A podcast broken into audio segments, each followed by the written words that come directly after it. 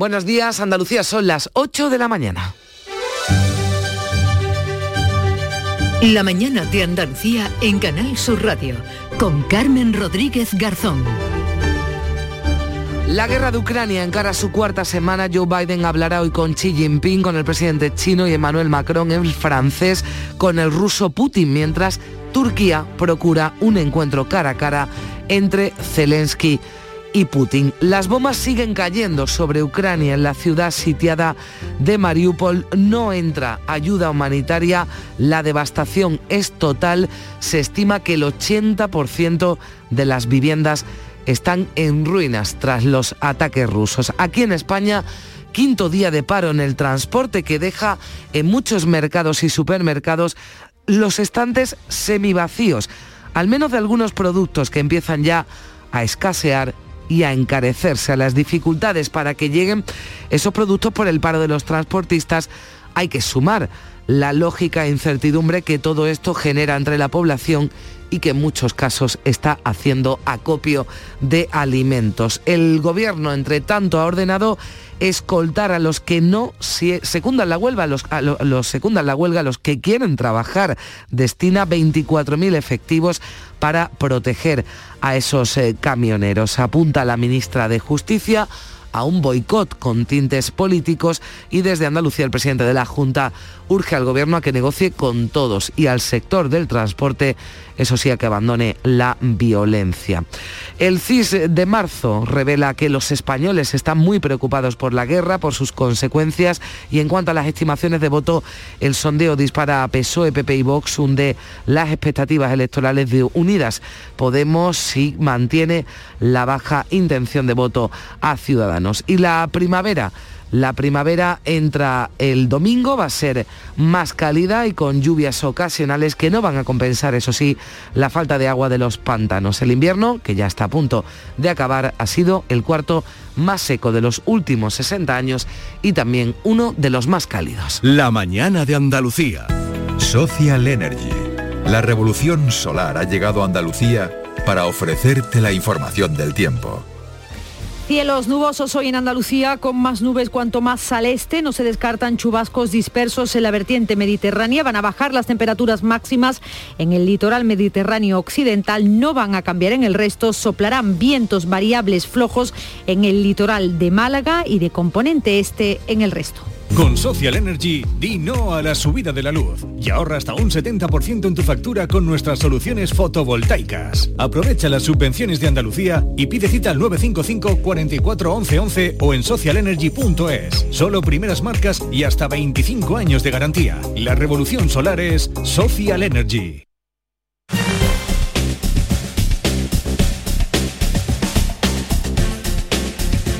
Vamos a conocer también a esta hora el estado del tráfico, el estado de las carreteras andaluzas. Conectamos con la DGT Patricia Arriaga. Buenos días. Buenos días. Arranca esta jornada de viernes y lo hace ya con tráfico lento de entrada a Sevilla por la A4 a la altura de Bellavista y la A49 a la altura de Camas. También comienza a complicarse la ronda S30, especialmente en la zona del puente del Centenario hacia la A49. Precaución además en la provincia de Cádiz. Muy complicada esta hora la CA33 a la altura del polígono de Tres Amigos hacia la capital gaditana. También en Cádiz, precaución, van a encontrar densa esta hora la A7 a la altura de los barrios en sentido norte. Y ya en la provincia de Málaga, lo complicado está ahora la A357, la carretera de Cártama en el polígono industrial San Carlos en sentido a la capital malacitana. También complicada la, M, la MA20 en la zona de Bailén Miraflores en sentido Torremolinos y retenciones también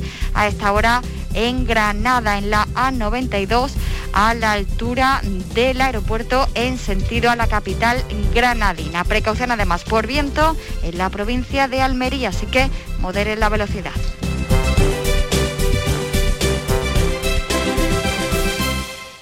17 millones de euros. 17 millones de euros. Date prisa, que te quedas sin ellos. Compra ya tu cupón del Extra Día del Padre de la ONCE. Pídeselo a tu vendedor de la ONCE en puntos de venta autorizados y en juegos11.es. Este 19 de marzo, 17 millones de euros pueden ser tuyos. Extra Día del Padre de la ONCE. Compensa y mucho. A todos los que jugáis a la 11, bien jugado. Juega responsablemente y solo si eres mayor de edad.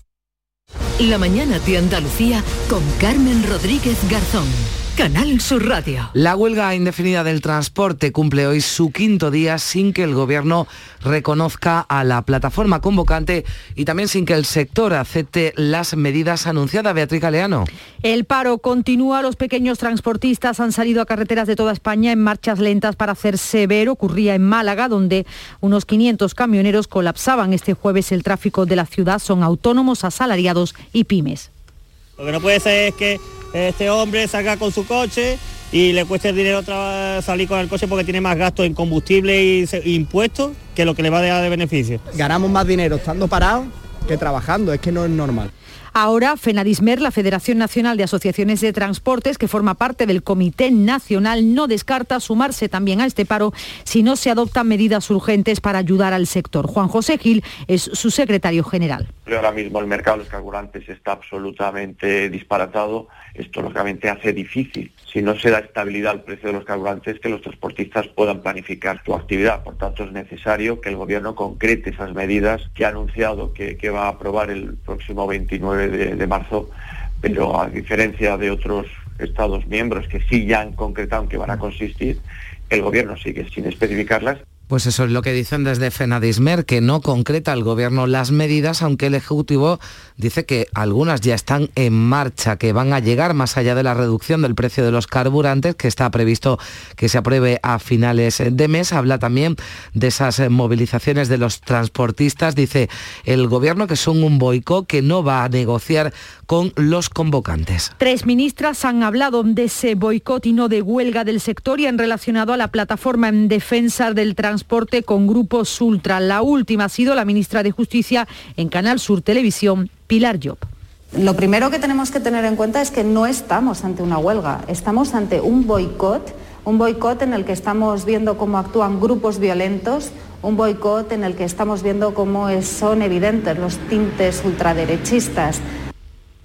La plataforma convocante de la huelga de los transportistas niega cualquier vinculación con la ultraderecha, dice que esa política y su presidente acusa al gobierno de desacreditar con la manipulación. Por su parte, el presidente de la Junta, Juanma Moreno, ha pedido a la ministra que se siente a negociar, asegura que las reivindicaciones son justas, pero pide a los transportistas que abandonen los actos violentos. Si quieren y queremos que sigan avanzando en esas reivindicaciones que son justas, tiene que apartarse de esas reivindicaciones aquellos fenómenos, aquellas actuaciones que son violentas por parte, tengo que decir, de una enorme minoría, de una minoría pequeña que a veces nada tiene que ver, por cierto, con los transportistas. Entre tanto, la división entre los transportistas se agudiza. La Confederación Española de Transporte por Mercancías ha reclamado con urgencia mayor seguridad en las carreteras y también protección a los que quieran ejercer su actividad ante las amenazas de los eh, piquetes. También lo han pedido desde los supermercados y desde la industria alimentaria. Lo aseguraba, por ejemplo, el director general de la Federación Española de Industrias de Alimentación, Mauricio García de Quevedo, que dice que es imprescindible que se garantice la seguridad, la libre circulación de vehículos y que se defienda el derecho de todos los que quieren trabajar libremente. En estos momentos hay serias dificultades para que la industria de alimentación y bebida pueda trabajar, pueda producir y pueda abastecer a los mercados. La verdad es que se está produciendo una situación eh, muy desafortunada, donde una minoría está ejerciendo una violencia para que una mayoría no pueda ejercer sus derechos y por tanto consideramos fundamental que las fuerzas y cuerpos de seguridad del Estado eh, actúen. ¿no? De hecho, más de 23.000 policías y guardias civiles han sido movilizados para garantizar el suministro alimentario en el paro del transporte. Y, el que, y es que se están viviendo situaciones de mucha tensión, tanto que, por ejemplo, en Córdoba la Guardia Civil ha tenido que custodiar tres convoyes de pienso desde la fábrica de Cobap para alimentar al ganado y no tener que parar la producción de leche. Mar Vallecillo. La cooperativa se está viendo afectada por la huelga de camiones, pero de momento no ha tenido que parar la producción en planta, como sí han hecho otras industrias del ramo, y garantizaba el envasado y la distribución de leche a las cadenas de supermercados con su propia red de transporte. Ricardo Delcado Vizcaíno, presidente de COPA. Nuestras fábricas, aunque de momento funcionando, eh, se están viendo afectadas. Estamos, como no, trabajando para que se presten unos servicios mínimos que garanticen la entrada de materias primas para la elaboración de piensos y el envasado de leche. Esperamos, eso sí, que se encuentren soluciones que resuelvan esta situación lo antes posible. Además, la Guardia Civil ha detenido a dos personas acusadas de tirar piedras a camiones en la autovía A45. Vamos a saludar a esta hora a Luis Calabozo, que es el director general de FENIR, la Federación Nacional de Industrias Lácteas, y que integra más de 60 empresas del sector que representan más del 95% de la producción nacional de productos lácteos. Señor Calabozo, ¿qué tal? Buenos días. Muy buenos días. Bueno, hoy sigue ¿no? esa paralización de la actividad que iniciaron ustedes ayer en el día de, de ayer por la huelga y por el paro de los transportistas. Bueno, más que un paro de, de, fabricación directamente generalizado, como decía el presidente de COVAP, fundamentalmente lo que pasa es que eh, está impuesto, es decir, hay muchas plantas que ya no pueden seguir produciendo y eso implica de una u otra forma un colapso de la producción, con lo cual dejar de funcionar un funcionamiento que se ha parado directamente de las plantas. Y por la situación que vivimos, como bien sabes, pues este es un sector de producción continua. Mm. Las vacas, las vacas y las cabras producen continuamente, no se pueden eh, dejar de ordeñar todos los días, recoger todos los días, elaborar los frutos todos los días, almacenar muy poco tiempo todos los días y salir directamente a las plataformas de distribución. Si el colapso se produce a la salida de las fábricas y a la entrada de las fábricas de todos los inputs necesarios, envases, materiales sin servicios mínimos en muchos sitios y directamente además sin ningún tipo de planificación por parte de los convocantes y, digamos y con actuaciones perfectamente tácticamente bien organizadas, pues eso ha colapsado uh, las fábricas que por mucho que se intente los hilos de recepción de leche ya están llenos porque llevan los cuatro días y claro, directamente no es un paro, es, es, es la anulación de la actividad impuesta por, por esta situación y por los transportistas que no dejan trabajar o por este tipo de movimientos que no dejan eh, trabajar a aquellos transportistas que deciden trabajar, mm. por supuesto respetando el derecho a la huelga. ¿Y qué pasa con esa leche que está almacenada? Porque usted dice esto es una producción continua, es decir, eh, hay que seguir pues, ordeñando pues los animales. ¿Qué ocurre con esa leche ya almacenada y que está, eh, bueno, pues está, está llenándose? Eso. La que está almacenada en los hilos puede aguantar un tiempo, pero no mucho, pero sobre todo aquellos animales y aquellas explotaciones, aquellas granjas que siguen produciendo y que ya no pueden eh, no, puede ser llevada ni transportada ni recogida esa leche porque ya no cabe en ningún sitio, ese es el drama. desde luego es un drama social, medioambiental, qué pasa con esa leche, y desde luego también desde el punto de vista de disponibilidad de un producto absolutamente necesario y esencial en nuestra dieta. ¿no? O sea que se tira. Pues se tendrá que tirar, desde luego. Es, decir, la verdad es que es triste decirlo, pero no, no hay otra alternativa. Sinceramente, no, yo creo que no se han medido bien las consecuencias en general de, una huelga de este tipo, pero no digamos en un sector de producción continua de un producto básico como es el lácteo. Claro, porque entiendo que ustedes nos dicen, están los hilos llenos, eh, no pasa nada con esa leche, puede aguantar la que está almacenada, pero claro, tienen una capacidad ¿no? limitada de almacenamiento. Ya está llena, lleva, lleva mm. llenándose continuamente con, esta situación a lo largo de estos días y ya no hay, eh, alguna industria puede conseguir eh, por la zona donde esté encontrar algún tipo de, de silo totalmente distinto o alguien en algún determinado puede, puede conseguirlo, pero es marginal y si la situación sigue durando ya no habrá, mm. Eh, por mucha intención y alguien que lo pueda conseguir logísticamente, la posibilidad de seguir con el, mm. eh, con el trabajo. Sí, nos contaba nuestra compañera desde Córdoba que habían tenido que escoltar la Guardia Civil, eh, bueno, pues camiones con pienso, claro, para los animales, porque a los animales hay que seguir alimentándolos también. Pues por supuesto, pero si es que este es un tema no solo de las industrias, es de toda la cadena láctea. Es decir, si no hay alimentación animal, que son piensos, que tampoco pueden llegar eh, para repartirlo a todas las explotaciones, a todas las granjas, eh, pues eso es un drama directamente de la producción de leche, pero luego además de esa leche que se produce, pues tampoco puede llegar a la, planta de elaboración de lácteos y desde allí, por supuesto, está todo bloqueado, tanto los almacenes que están llenos hasta arriba, o no es una falta de disponibilidad de leche, o en un momento que se aguante con stocks. Los stocks existen, están hasta arriba las plantas. Están también aquellos que habían logrado llevar a las plataformas de distribución tendrán leche. Pero si no, ha podido salir de ahí, el problema es llegar a las mm. tiendas. Claro, eh, a usted le consta ya que está faltando leche en los supermercados porque además de la dificultad para transportarlo, eh, también hemos visto imágenes, cualquiera que haya salido a la calle, de ciudadanos que hacen acopio y ahora también de leche, además después del anuncio ¿no? que hicieron ustedes. Pues sí, la verdad es que bueno también pensamos eh, había que anunciarlo para poner en alerta, desde luego, tanto a las autoridades y todavía, y además es un grito de auxilio fundamentalmente para que las fuerzas y cuerpos de seguridad del Estado o las administraciones garanticen esta movilidad, porque esta movilidad es esencial. A partir de ahí es verdad, y sí nos han anunciado que hay falta de disponibilidad en distintos puntos, y se verá también, es lógico que el temor a que copiemos o acaparemos. Tampoco es, y que se directamente se lo hacían antes los lineales, pero realmente la situación es la que es desde el punto de vista de distribución, de, elaboración y distribución de la leche y los productos lácteos. Pues eh, esperemos que la situación se arregle, eh, bueno, por todas esas Hay que apelar a la empresas lácteas, sí, y sobre todo por eso que usted nos decía y que es bastante preocupante, que se tire que se tire leche, desde luego que, que se tire ese, ese producto. Pues le agradezco mucho Luis Calabozo, director general de FENIL, de la Federación Nacional de Industrias Lácteas, que nos haya acompañado unos minutos. Un saludo y buen día.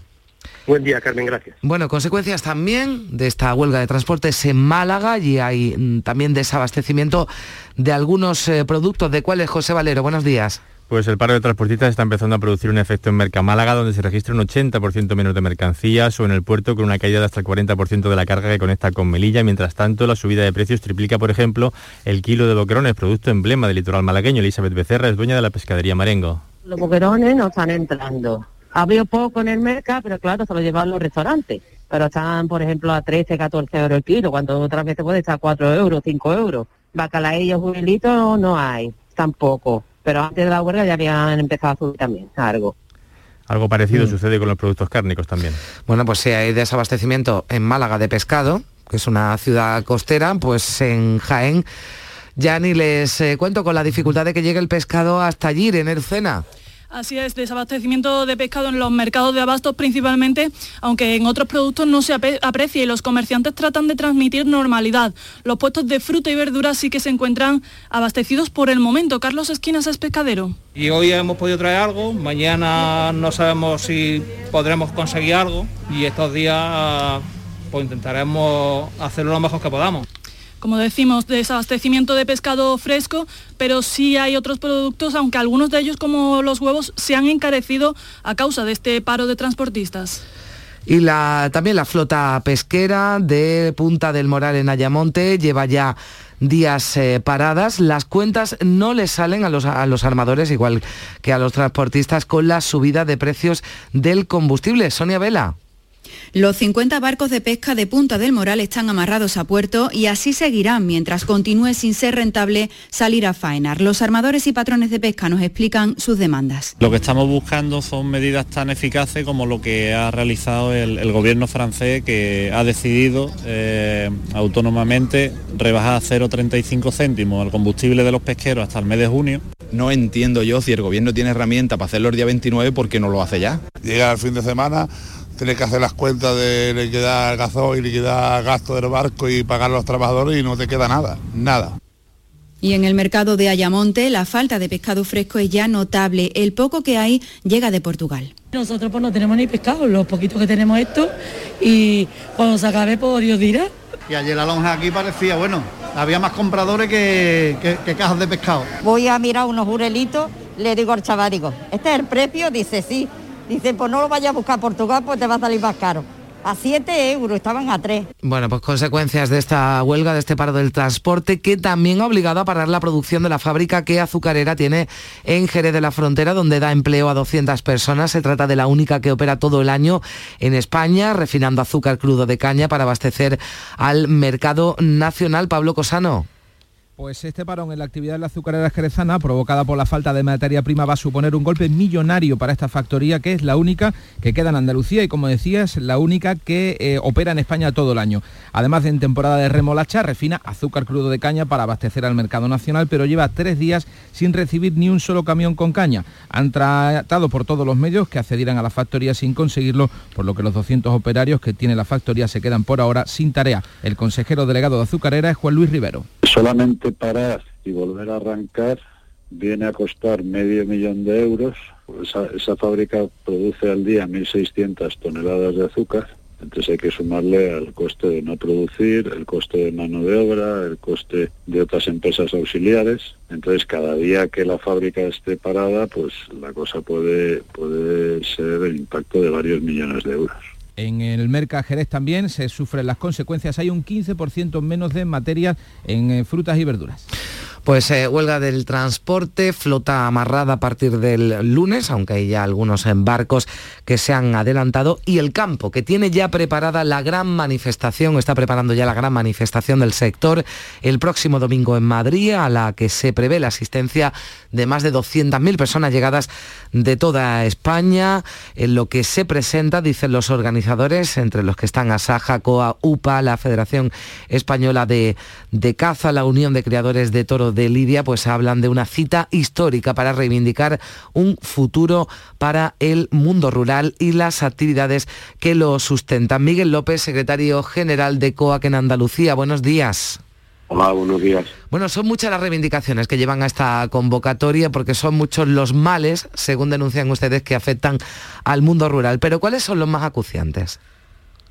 Bueno, yo creo que ahora mismo los más acuciantes evidentemente son los costes de producción, porque nos están poniendo a todos al borde del precipicio. Eh, todo el mundo conoce la crisis que hay con después de la guerra, aparte de las importaciones que ponen ya a un sector que está muy debilitado, como la ganadería, pues al borde del precipicio. Si esto le sumamos la situación de sequía y el contexto general, la verdad es que tenemos una crisis económica de primera magnitud. Esto pone en peligro no solo el tejido productivo como tal para producir las materias primas, sino todo el contexto económico, socioeconómico que se mueve en nuestro medio rural. El sector alimentario en Andalucía es estratégico y si evidentemente no hay una política de choque, pues evidentemente lo vamos a pasar muy mal y muchas explotaciones van a desaparecer y especialmente las ganaderas. Mm, usted habla de los altos costes de, producción. El gobierno anuncia que el 29 de marzo va a concretar medidas ¿no? para rebajar los precios del combustible, de la, de la electricidad. Estaría, digamos, entre las eh, principales demandas o la demanda más acuciante, digamos, la que necesita eh, más rápidamente ser resuelta, pero también hay otras cosas que le piden al gobierno porque esta manifestación ya se estaba preparando incluso antes de que llegara la pandemia. Sí, claro, evidentemente. Esto se ha venido retrasando sobre todo por el tema de la pandemia, porque no cabe duda que hemos pasado por una situación muy difícil, ¿no?, de salud pública, donde han fallecido desgraciadamente muchos españoles, ¿no?, y españolas. Y evidentemente, pues todo esto ha hecho que se retraiga de alguna forma las convocatorias, ¿no? Pero no cabe duda que yo creo que hay que ser conscientes de la situación en la que estamos ¿eh? y nosotros no vemos medidas de choque como para resolver el problema. De hecho, si a nosotros los precios se nos multiplican por tres o por cuatro, también se nos multiplica el IVA y es un 21%. No han tocado nada, ¿no? Nos hablan de una posible revisión de módulos en torno a un 20%, que eso es mm. una cantidad ridícula para lo que está ocurriendo, y algún, algo en el tema del canon o tarifa de, de riesgo, cuando estamos en una situación de sequía, como todo el mundo sabe que vamos a contar en el Guadalquivir con mil metros cúbicos, esto y además en un contexto de reforma de la paz, que en vez de decir, bueno, vamos a aliviar porque necesitamos alimentos, vamos a quitar las tierras de barbecho, que, en Andalucía son más de 70.000 hectáreas, vamos a producir forraje, aunque sea para ganado, dentro de las posibilidades, de lo que haya que hacer. Hmm. Y entonces este paquete de medidas de choque, pues es imprescindible, pero bueno, aquí estamos con una política de imagen, de marketing, y queriendo hacer ver que se están haciendo cosas que realmente no van a tener un beneficio tácito en, en las explotaciones, ¿no? Hmm. Por lo tanto, la situación es muy, muy difícil. bueno, ya hay países, ¿no? incluso como Italia, que mm, han accedido ¿no? a pedir que se paralice de momento esa reforma de la PAC pues, para que se pueda atender lo que estamos viviendo, que es una situación excepcional para todos y también para, para el campo. Una última cuestión, señor López. Hay partidos políticos que han anunciado su asistencia el domingo. ¿Esto temen que pueda politizar la, la cita?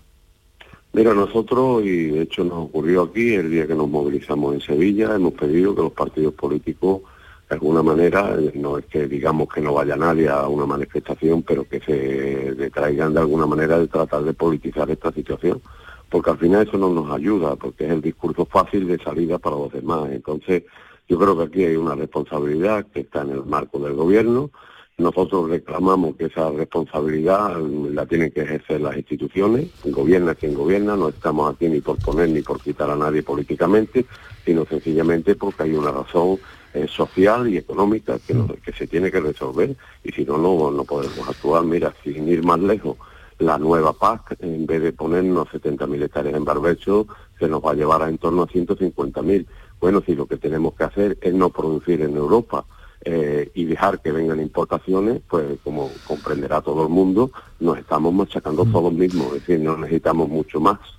Bueno, pues ese 20M rural para el que ya se preparan las organizaciones agrarias. Miguel López, secretario general de COAN Andalucía, muchísimas gracias por estar con nosotros. Un saludo. Muchas gracias a vosotros por estar ahí. Bueno, y, e insiste, de momento el presidente del gobierno, Pedro Sánchez, desde Rumanía lo hacía este jueves, en pedir a la, a la, Unión Europea que no dilate la toma de medidas para frenar la escalada de precios para la energía. Pedro Sánchez sigue intentando que en la cumbre de la próxima semana se apruebe esa propuesta española de no vincular el precio de la electricidad y el del gas. Sánchez ha venido apostando por cerrar un acuerdo europeo en el Consejo del 24 y 25 de marzo. Ahora hace hincapié en no alargar las decisiones. Creo que es importante el que la Unión Europea actúe de manera urgente y no posponga la decisión que evidentemente está afectando ya no solamente a las pequeñas y medianas empresas, a la industria de nuestro continente, de nuestra Unión Europea, sino también, lógicamente, a los ciudadanos y ciudadanas a los que nos debemos. El próximo lunes habrá una reunión entre el Gobierno y las comunidades autónomas para fijar por escrito las medidas a tomar para la rebaja del precio de la luz y los carburantes. Desde Andalucía, el consejero de Hacienda, Juan Bravo, exige al Gobierno que no espere al 29 de marzo. Yo creo que lo que requiere no es esperar al día 29, si me lo permiten. Es que los ciudadanos están sufriéndolo ya. Es que hay empresas en Andalucía que se han parado su producción y creo que la respuesta la exige ya. Creo que no es solamente un análisis de bajada de impuestos, que también creo que ya es un, un clamor popular. Creo que el propio presidente Sánchez, ahora sí ya después de muchos meses en los que había otros en los que le decíamos esta posición, lo ha aceptado. Son las 8 y 26 minutos. Buenos días. En el sorteo del cupón diario celebrado ayer, el número premiado ha sido 15.224 15224.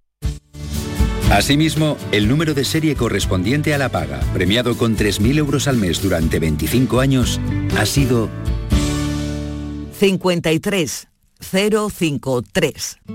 Hoy, como cada día, hay un vendedor muy cerca de ti repartiendo ilusión.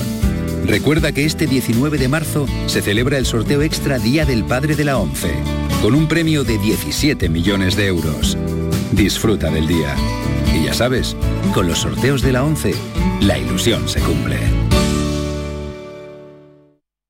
En Andalucía pescamos frescología. Nuestra flota pesquera artesanal faena cada día para abastecernos de la calidad y frescura del pescado recién capturado en nuestra costa andaluza. Y al pasar por Lonja, cuenta con todas las garantías de seguridad alimentaria y sostenibilidad. Consume pescado fresco andaluz. Consume frescología. Fondo Europeo Marítimo y de Pesca. Agencia de Gestión Agraria y Pesquera de Andalucía. Junta de Andalucía.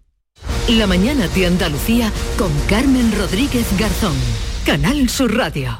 Se cumplen 23 días de guerra en Ucrania, la invasión entra en la cuarta semana y Kiev opone resistencia al avance ruso, se estancan los servicios de inteligencia de varios países, avanzan además que el Kremlin ultima el despliegue de más soldados y de mercenarios de Oriente Próximo, mientras siguen también las negociaciones. Estados Unidos y China vuelven a contactar hoy. Joe Biden hablará directamente con Xi Jinping, le va a pedir que medien el conflicto, que no apoye a Putin ni con armas ni con dinero. Hay previsto también un nuevo contacto entre Emmanuel Macron, el presidente francés y Vladimir Putin, mientras la diplomacia diplomacia intenta favorecer un encuentro cara a cara entre Putin y Zelensky. Turquía se ha ofrecido a organizar ese encuentro. En cuanto a los datos de la pandemia, la tasa de incidencia ha subido un punto y medio en Andalucía. Ya está en 286 casos por 100.000 habitantes. La Consejería de Salud ha notificado 2.700 nuevos positivos en 24 horas y 15 fallecidos. Con estos datos, el consejero no prevé que a corto plazo haya una séptima ola. Es lo mismo que asegura la Organización Mundial de la Salud. Aguirre ha recordado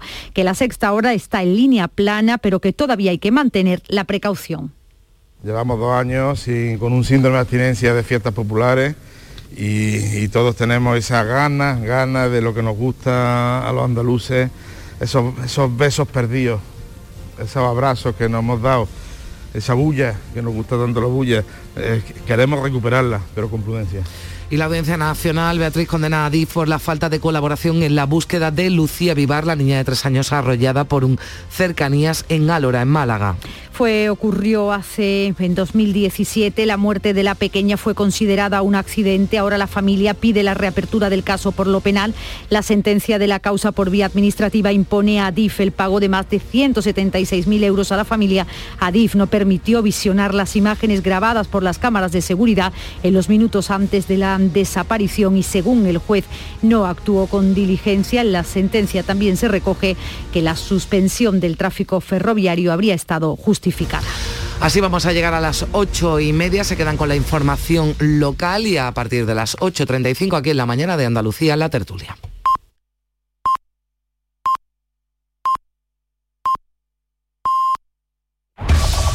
En la mañana de Andalucía de Canal Sur Radio. Las noticias de Sevilla.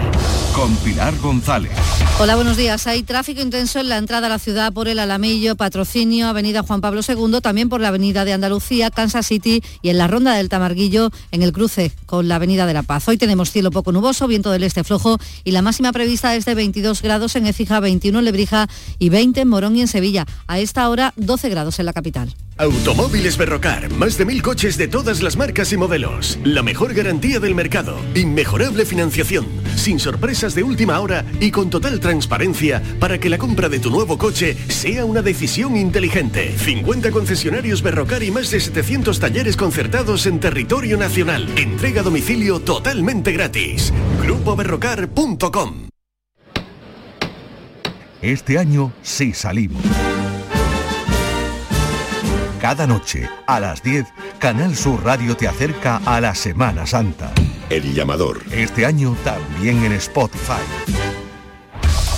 Los transportistas en huelga anuncian una nueva marcha este viernes en Sevilla con sus camiones después de que ayer partieran del polígono La Isla y colapsaran gran parte de la S30 y S40. En esta huelga, la entrada de mercancía en Mercasevilla sigue bajando, hay menos fruta y hortalizas y el pescado también escasea. Esta misma mañana, esto es lo que se ha encontrado en Mercasevilla, este pescadero del Arenal. Se llama Adrián y se lo contaba a Charo Padilla en el Club de los Primeros. Pues poco, llevamos casi toda la semana sin boquerones, por ejemplo, sin salmonete, algo de atún a lo mejor, pero también van con un precio bastante elevado y no mucho más congelado. Eso sí sigue habiendo mientras que siga manteniendo no hay problema en temas de congelado.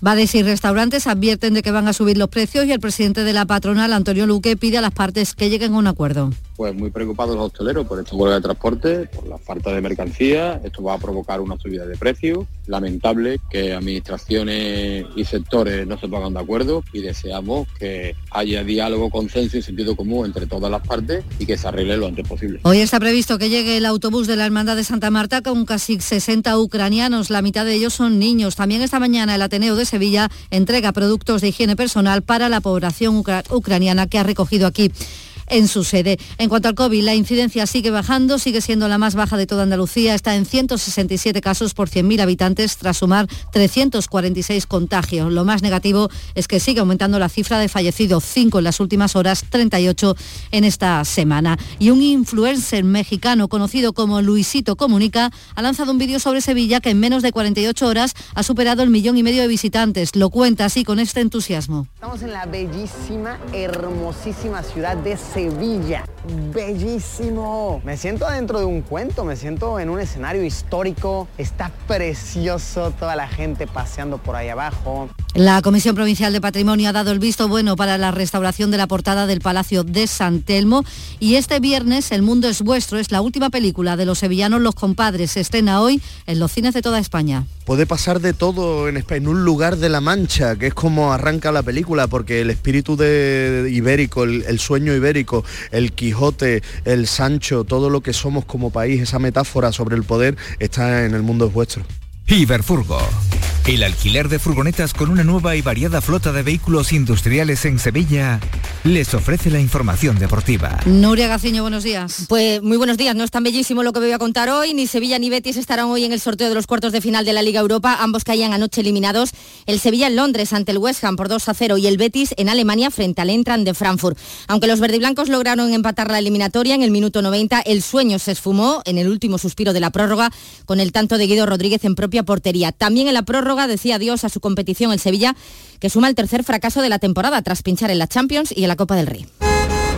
¡Guau! ¡Vaya furgoneta! La he alquilado en Iberfurgo. Está súper nueva. No parece de alquiler. Ya, en Iberfurgo disponen de una flota en perfecto estado y te ofrecen presupuestos a medida. En Iberfurgo somos expertos en alquiler de furgonetas de carga, pasajeros y carrozados. Visítanos en iberfurgo.com o en Sevilla en el Polígono Industrial Parsi. Les contamos también que Renfe ha programado un dispositivo especial de ocho trenes AVE especiales desde Valencia hasta Sevilla para la final de la Copa del Rey, que será el 23 de abril y que hoy comienza en Badolatosa la quinta ruta de la etapa bandolera. A esta hora tenemos 11 grados en Espartina, 7 en Estepa, 9 en Marchena, 12 grados en Sevilla.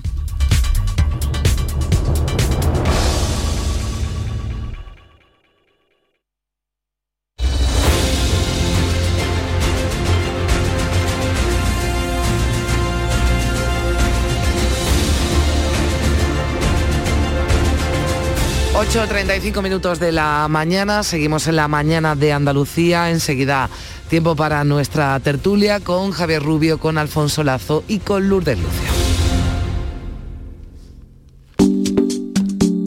Buenos días. En los tres sorteos del triplex de la 11 de ayer... ...los números premiados han sido...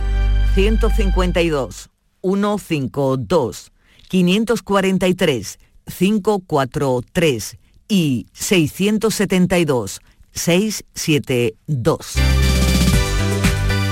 No olvides que comprando Lotería de la 11 colaboras con una gran labor social.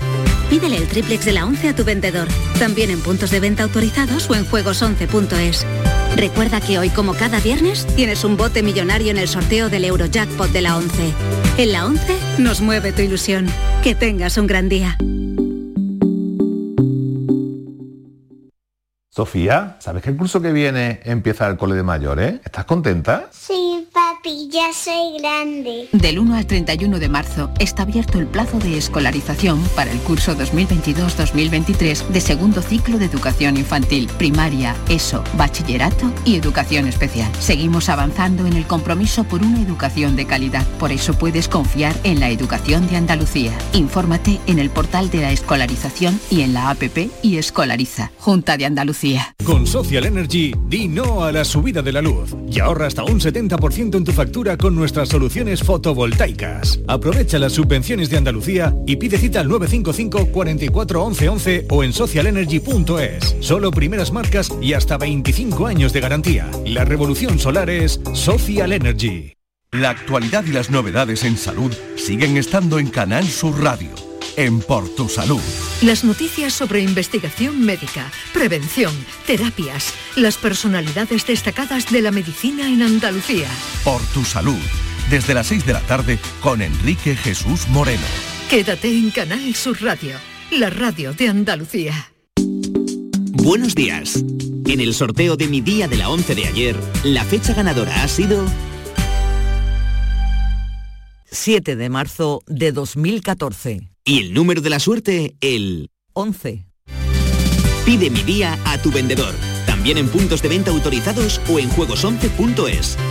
No olvides que comprando Lotería de la 11 colaboras con una gran labor social. Y recuerda que hoy, como cada viernes, tienes un bote millonario en el sorteo del Eurojackpot de la 11. En la 11 nos mueve tu ilusión. Que tengas un gran día.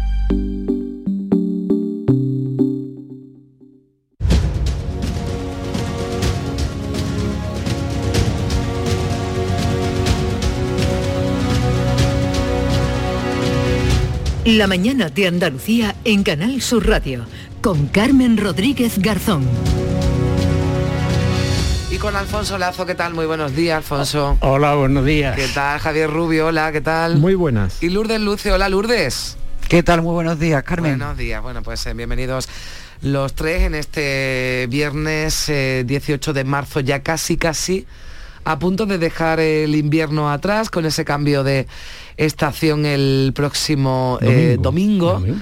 Fíjate que empieza la primavera, es el día de la felicidad también, en fin. Ah, el día de la felicidad. El día de la Ya hay- felicidad, el 20 ya hay de día marzo. de todo, de todo. Pues es sí, además Día Internacional. De esto no... Sí, Pero sí, además sí. el Día de la Felicidad, yo creí que ya había sido, ¿no? Siempre hay uno así parecido, ¿no? El Sí, porque sería el Día del Mundo Feliz. Bueno, sí, exactamente. O el Mundial y este es el Internacional. Puede ser, puede ser, que sean así. diferentes categorías, ¿no? Como, como O a lo- lo mejor te has confundido que era el Día de la Croqueta, que eso también... También existe, qué formidable. Bueno, pues entró la primavera. Esperemos que este cambio de ciclo de estación, bueno, pues lo suponga también para, para otras cosas, ¿no? Como la, la, guerra, ¿no? La guerra despreciable que estamos eh, viviendo en, en Ucrania y de la que después, si, si os parece, nos ocuparemos. Pero vamos primero con asuntos más domésticos, con ese paro de los eh, transportes que yo creo que se calculó, ¿no? Quizás mal al principio cuando se anunció las consecuencias que iba, que, iba, que iba a tener. Es cierto que es una eh, plataforma en defensa del transporte, no está dentro de la Confederación Nacional de Transporte, son pymes y autónomos. Ellos dicen que representan el 90%, el 90% de las empresas, pero las grandes empresas son las que copan, ¿no? Las que tienen muchos más camiones. Pero los piquetes, las eh, amenazas que se están produciendo a los que sí quieren trabajar, pues está ocasionando que escaseen productos en los mercados, en los supermercados, que no lleguen a las lonjas. Antes hablábamos, no sé si habéis tenido oportunidad de Sí. escucharlo, a la Federación de Industrias Lácteas se está Sí, tirando leche. Claro, no pueden mantenerla indefinidamente, la leche. No tienen producto- capacidad para no pueden ser- almacenarla, ¿no? No pueden ¿no? las vacas. Eh, en fin, esto tiene visos de terminarse, lo digo por las últimas declaraciones, es que el gobierno ni reconoce a No los lo convocantes y ya además lo señala como, eh, bueno, grupos ultras, Sí, que hay de- detrás un boicot y de esto en lugar de de poder arreglar esto, bueno, parece que se puede en- enquistar, ¿no? Un poco este, bastante. este, este conflicto, Javier, sí. Sí, sí, no, que digo que, que ese tipo de declaraciones y ese tipo de, mm, vamos a llamarle a priorismo ideológico, ¿no? A la hora de acercarse a la realidad, en realidad lo que hacen es, mm, eh, tratándose del tema que estamos hablando, de echarle gasolina al fuego, ¿no? Y efectivamente yo mm, no sé, no sé ahora mismo mm, qué hoja de ruta tiene el gobierno, no sé mm, eh, cuándo realmente se va a abordar, pues bueno, lo que está demandando esa plataforma, que es verdad, como tú decías, Carmen, que, que, nadie se esperaba a lo mejor la respuesta que ha tenido, y- pero claro, cuando tiene un éxito de convocatoria, por los motivos que sean, porque claro, mm, con violencia es muy fácil parar eh, la cadena de suministro, ¿no? Eh, pero claro, cuando tiene ese éxito de convocatoria, pues inmediatamente las grandes agrupaciones sectoriales, ya Fenadismer se lo está pensando, en fin, las grandes patronas del sector están diciendo, caramba, no podemos quedarnos atrás. Y, y entonces el conflicto puede ser todavía mayor. Mm, no sé, no sé cuándo tiene el gobierno mm, preparada una solución para, para bueno, eh, sentarse, negociar, hablar, discutir, bajar lo- los precios de la gasolina en la medida que pueda, mm, reducirle impuestos, no lo sé, no sé cuál es el plan, porque no lo veo, no, no, no, no sé. Hay un componente ideológico detrás de todo esto, Lourdes, ¿Sí? lo digo porque, eh, claro, es verdad que la- hay organizaciones, aunque lo apuntaba Javier y nos lo decía ayer el representante de Fenadismer, mm, si esto sigue así, mm, porque además nadie... eh, critica las reivindicaciones de, los, de los que están realizando el paro. Mm, Todo los el mundo, autónomos están eh, asfixiados, completamente Claro, asfixiados. otra cosa es cómo hacer esas reivindicaciones, ¿no? La- las, las formas, Lourdes. Eh, sí, bueno, ayer tan- tanto la ministra de Transporte como la Mm. ministra portavoz del Gobierno pues lanzaron esa idea de que estaba organizado por grupos de ultraderecha. Eh, yo creo que para hacer esa, infer- a- esa afirmación tienen que mm, contar el origen de, de- de- de- ese razonamiento, o sea, de dónde basan esa acusación, ¿no? Si es así, bueno, pues cuéntenlo, eh, explíquenlo y bueno, todos los entenderemos mucho mejor. Yo creo que lo de la plataforma esta de defensa del transporte se ha minubolado su peso, porque si es tan minoritaria, no puede tener tantísimo éxito que provoque que vayamos a los supermercados y no encontremos determinados productos. Es decir, que, la, que la, eh, el éxito de la convocatoria yo quiero que, creo que está fuera de toda duda, pero eh, el derecho de huelga, eh, que por supuesto todos defendemos, eh, no es una obligación, es un derecho, pero es voluntario. Entonces, lo que no pueden hacer es parte de, de- de estas personas que se están que están en huelga es provocar piquetes que impida a la gente trabajar. Es que eso es un es una, una norma elemental en el mundo en el mundo laboral. Entonces tú no puedes impedir que tus compañeros eh, trabajen. Están perjudicando eh, yo creo que también en parte a sus intereses pero que están perjudicando a gente que tiene un puesto eh, en un mercado abasto que no pueden, o sea, el pescado lo que está pasando ahora mismo, ¿no? Entonces, mm, el gobierno mm, se está, efectivamente, no, no reconoce a esta plataforma y tampoco se está eh, sentando a negociar y luego está tomando este conflicto como una cuestión de orden público, no como una, un problema eh, económico. Yo no sé si está enfocando bien el, el tema, la verdad, no, no sé. Claro, yo no le doy 24.000 la- efectivos ¿no? de las fuerzas de seguridad Sí, que sí, ha destinado sí. para proteger al que quiera trabajar, pero, hombre, es imposible, es inviable, ¿no? Que el gobierno, que la policía esté con cada camión que vaya saliendo, vaya queriendo entrar ¿no? en alguna fábrica como la de Coba, que nos eh, decía nuestra compañera Mar Vallecillo en, en Córdoba, ¿no? Em, Sí es verdad que tiene que velar ¿no? las fuerzas de seguridad, Alfonso, porque se cumpla sí. la ley y el que Sí, quiera claro, trabajar claro. puede hacerlo, lógicamente, pero... Sí. Y, y se trata de una cuestión de ley, precisamente. Es decir, en España nunca se ha hecho, porque todos los gobiernos de, de todo carácter, de izquierda, de derecha, de centro, de arriba y de abajo, todos le tenían pánico a los sindicatos. Y nunca se ha hecho una ley de huelga. ¿eh? Nunca se ha hecho una ley de huelga. Porque claro, lo de los piquetes no es mm, una cosa nueva en esta ocasión, es que la utilizan todos los sindicatos, todo. Por lo tanto, la historia esa de que son de extrema derecha, pues es lo que está utilizando el gobierno en estos momentos, de eh, eh, todo es culpa de Rusia, todo es culpa de la extrema derecha. ¿no? Hay una huelga y de extrema derecha. Pero lo utilizan todos, ¿eh? lo utilizan todos. Luego, aquí, al no tener una ley sindical, lo que tenemos es una, una especie de, de situación de, de anarquía, de anarquía. Nunca, nunca se ha, no puede intervenir la fuerza pública, ¿no? Porque además se alzarían todos los, todos los sindicatos. Mm, Solución, pues yo no la sé, ¿no? Porque no, soy el gobierno, pero de luego los autónomos, y los camioneros son fundamentalmente autónomos, lo están pasando muy mal. Y, se está desviando la atención de, con esto de los de los ultraderecha, con esto de los rusos. No, no, no, es una cosa más grave. ¿eh? Claro, aquí hay que preguntarse, ¿por qué no se reúne el gobierno con esta plataforma? Por ¿Por, qué no está representada esta plataforma en el Comité Nacional de Transporte, en el que está el gobierno y otras organizaciones como FENADIMER, como, bueno, muchísimas, que hay organizaciones del transporte? Esta plataforma eh, no, no, no está. ¿Por qué mm, esta plataforma se, se desmarca y por qué el gobierno no se reúne con ellos? Ayer decía el presidente de la Junta, reúnanse, pero claro, mm, dejen de actuar violentamente, ¿no? Sí, pero actúan violentamente siempre. Además, es la típica, yo lo veo así, la típica huelga que desde el principio es chantajista y de las que tenemos ejemplo todos los años. Cuando, por ejemplo, en Sevilla llegue la feria, ¿eh? antes estábamos hablando de la feria, pues seguramente tendremos una huelga de transporte urbano. Entonces, O de ah, limpieza. Bueno, o va cambiando. Un año es Sí, un Tucson, año- otro año en Lipasan y Eh, exacto, sí, O la eso- empresa que eso, sea, ¿no? En cada- en cada para ciudad. fastidiar, es Sí, un poco sí. coger como... O el taxi. O- Claro, ah, claro. sí, sí, sí, Son algo- clásicos, son algo que fastidie de- la feria. O las vacaciones de verano. Bueno, pues entonces tenemos Bueno, es la cierto.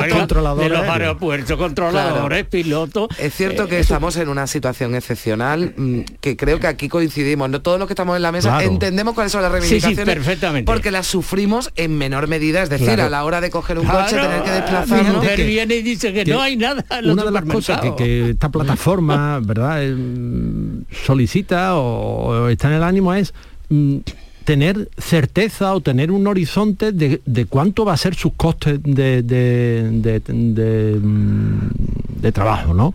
O sea, para ajustar las tarifas. O sea, al transportista le da igual, vamos a ver, eh, a ver si yo me explico, le da igual que el gasóleo esté a 2 euros o que esté a 1 euro, le da igual porque lo va a repercutir. Y eh, efe- efectivamente con unos precios más altos habrá menos movimiento. Pero ¿eh? perdona, Javier, es que el otro día nos decía Claro. precisamente el portavoz de la plataforma decía, es que no se actualizan el Claro, precio de los portes. Ese, ese es el problema. Claro, si la Ese es gasolina sube, pero el porte se sigue pagando a 300, Eso es. 400, a 3000, no sé lo que valdrá un porte, ¿no? Pero y nos y, y eso no repercute esa subida en el porte, claro. mm, Claro, pero para eso tienes que tener un horizonte de decir, bueno, pues va a estar la gasolina en estos precios en los próximos pero claro, aquí estamos en que está altísima, mm, los precios históricos, y el gobierno está diciendo, no, no, yo voy a tomar medidas, pero eh, a final de mes. Y entonces, estos 15 días, ¿qué hacemos? Mm, ¿Trabajan a pérdida los, los camioneros? Bueno, los camioneros, la pesca, Claro, porque los todo, barcos ya el lunes... Todo el que necesita el combustible para El lunes desarrollar su 21 actividad. para la flota. El domingo, que hablábamos antes también con el representante de COA, que esa gran manifestación del campo. Del que campo, aquí sí, se que unen también todos. tiene su Mañana, mañana también hay otra manifestación en todos los ayuntamientos convocados por Vox, ¿no? Es decir, hay una sí, la previa, de- la Sí, previa que hace que hace Vox y ya la del domingo, antes decía el de COA, bueno, igual que pedimos en la de Sevilla. Los partidos, hombre, puede acudir quien quiera, pero que los partidos políticos, digamos, estén un poco al margen porque Claro, estas reivindicaciones claro. son económicas y no se quiere politizar, ¿no? Una manifestación como, exacto. como esta. Pero, si la politiza sí. el mismo gobierno, ¿cómo vas acusando? Le- le- le- te pregunto, eh, Lourdes, claro, hablábamos de, de todas estas manifestaciones, de todos la- los paros, la- las huelgas, y el gobierno sigue poniendo el día 29 como fecha. Hoy, bueno, pues el periódico, por ejemplo, de Javier, ¿no? ABC lleva en, en su portada, ¿no? Eh, Sánchez todavía, o sea, Europa se adelanta, pero Sánchez espera, y se espera hasta el día 29. ¿Por qué espera el, el gobierno? El argumento que dan desde, desde el Ejecutivo, Lourdes, es que hay que esperar a ver qué dice Europa, pero hay otros gobiernos que sí están tomando medidas y se están adelantando. o al menos la están anunciando, porque en Francia eh, lo que han, eh, han- han anun- o sea, lo que ha anunciado Macron es bajar el gasoil para, partir del 1 de abril, o sea, que decir, están anunciando medidas, Alemania, por ejemplo, no las está tomando, Portugal sí, quiero decir, España está esperando al Consejo del 23 y el 24, el Consejo, me refiero al Consejo Europeo, y luego en el, 20 en el 29 el Consejo de Ministros tomar medidas.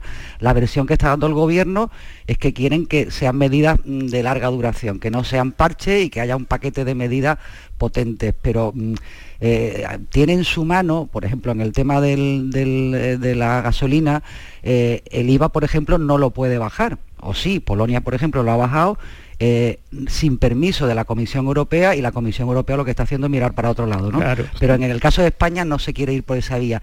¿Dónde podrían actuar? Ya en el impuesto especial de hidrocarburos.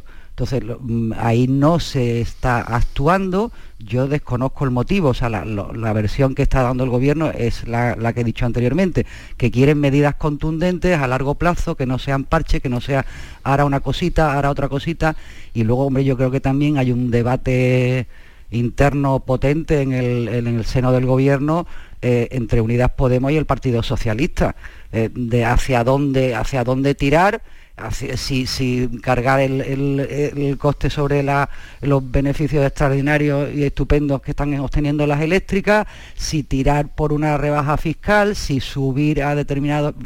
ahí no hay una posición ahora mismo común de los socios del, del gobierno y todo eso pues pues lleva su tiempo y ese tiempo pues exaspera y no se entiende. Yo mm, eh, comprendo que la gente dice bueno pero vamos a ver no hay un instrumento eh, ejecutivo que nos pueda repercutir en, en bene- o sea, bajarnos la gasolina eh, o el gasóleo 8 céntimos mm, 14 Que le den un céntimos botón y cabe- algo no, No, pues, claro. bueno pues no, no, la verdad que las soluciones son no tan difíciles. Es verdad que en Europa se están tomando medidas pero muchas son anunciadas eh, más que Sí, aplicadas por lo menos, Lourdes, eso te, te marca ya un, un plazo, te, te- pone, como yo decía antes, un horizonte. Es que ahora mismo, mm, claro, el gobierno ha dicho, sí, sí, yo voy a hacer, pero, pero no sabemos por dónde va a ir, ¿no? Y, No, no lo sabemos, es verdad. la- yo me imagino la zozobra del que tiene que, que, mm, llenar el depósito de la furgoneta y mm, cobrar un porte a un dinero que no le va a traer cuenta mover el, el vehículo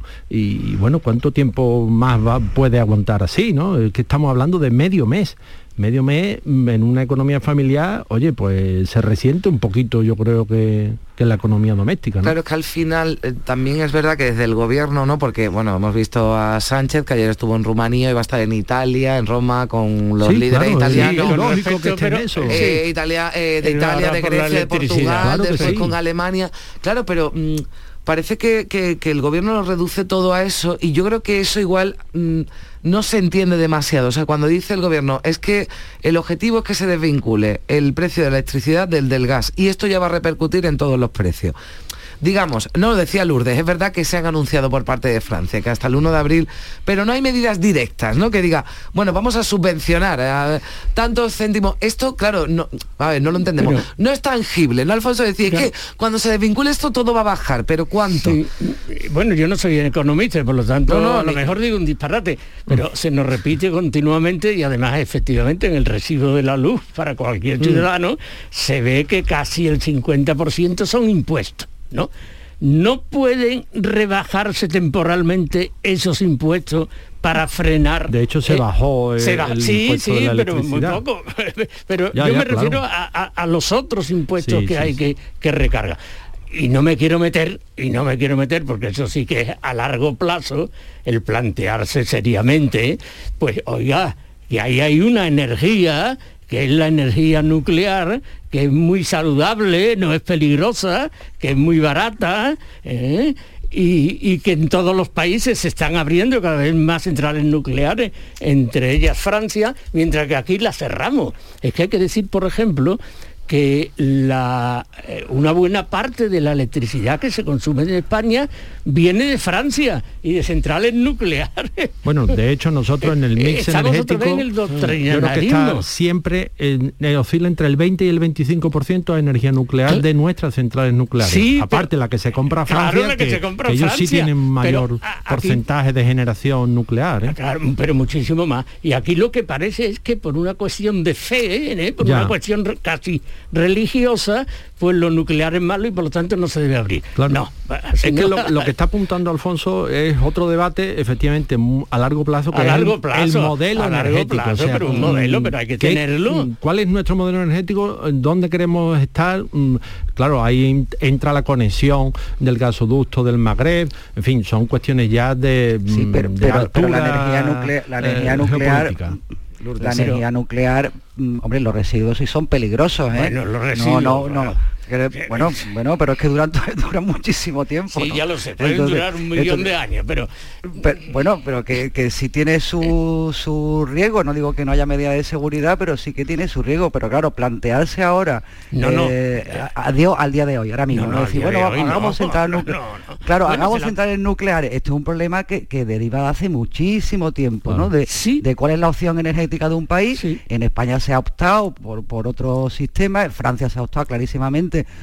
por las centrales nucleares en Alemania, pero bueno, Merkel la eh, decidió eh, cerrarla, pero que una central nuclear no es una medida eh, de hoy para mañana. Primero vale, vale muchísimo dinero y no, vamos, y tarda muchísimo en construirse. Quiero decirte, que plantear ahora eso, otra cosa es, Alfonso, que yo coincido contigo, que lo, medio lo apunta, que es el prejuicio ideológico que, por ejemplo, las fuerzas de izquierda tienen sobre la energía nuclear. Eso es. Entonces, eh, eh, y, es así, es verdad. Y yo creo que eso la izquierda no, no lo tiene resuelto, lo tiene muchas dudas sin, sin, eh, sin optar por una o por otra, ¿no? Y yo creo que es por un creo, ¿eh? que es por una cuestión de prejuicio. De, sí, sí, de una cuestión de, prejuicio, de neorreligión, lo diría yo, de una pseudo religión, sí, son creencias pseudo, pseudo religiosas, porque porque no se entiende. No, yo no estoy pidiendo, y, lo he dicho claramente, que eso se resuelve así ahora, ¿no?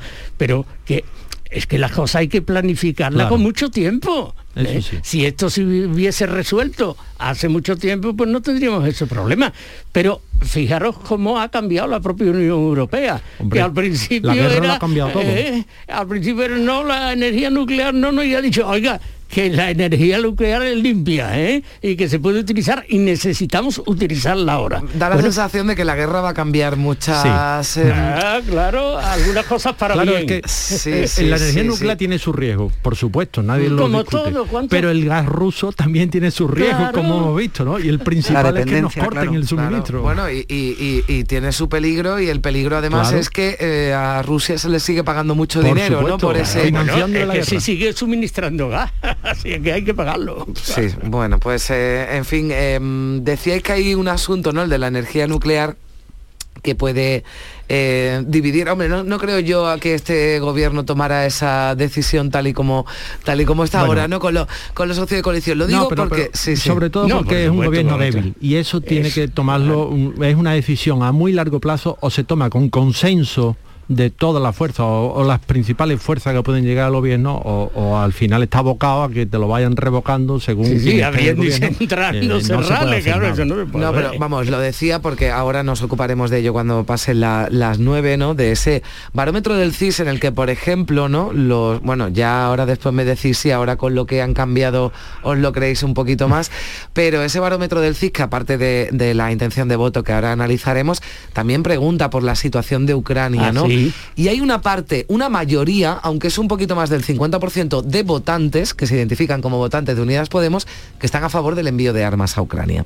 Lo digo porque este es un asunto que también ha dividido mm. a la propia formación y hay una amplia mayoría de votantes de PSOE, Partido Popular, de Vox, incluso de Más País, que apoyan ese envío de armamento a Ucrania o a la frontera, en, fin, hay también una mayoría que quiere la intervención de la OTAN, pero es llamativo, ¿no? Que haya un 50 y algo, no tengo el dato aquí ahora mismo, pero algo más de un 50% son votantes de Unidas Podemos que apoyarían ese o apoyan ¿no? ese envío de, armas a, Ucrania. Ahora, si os parece, analizamos la última hora las novedades, esas negociaciones que ya se están produciendo al más alto nivel en, torno a la guerra de, Ucrania, también esos datos del, del CIS, que dejan, por cierto, al Núñez Fejo muy bien situado, aunque también hay un asunto que nos lleva a Fejo, que nos deja Fejo como protagonista y es ese, bueno, resbalón, ¿no? Porque después rectificó eh, hablando de la violencia eh, vicaria como violencia intrafamiliar. Llegamos a las 9 de la mañana.